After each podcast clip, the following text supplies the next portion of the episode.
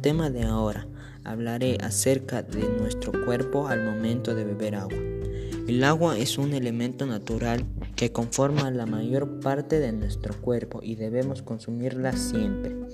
Dejando de lado las bebidas azucaradas o procesadas, el beber una buena cantidad de agua durante el día nos ayuda a hidratarnos, a eliminar las grasas malas de nuestro cuerpo, ayuda a nuestros músculos e incluso a nuestro cerebro.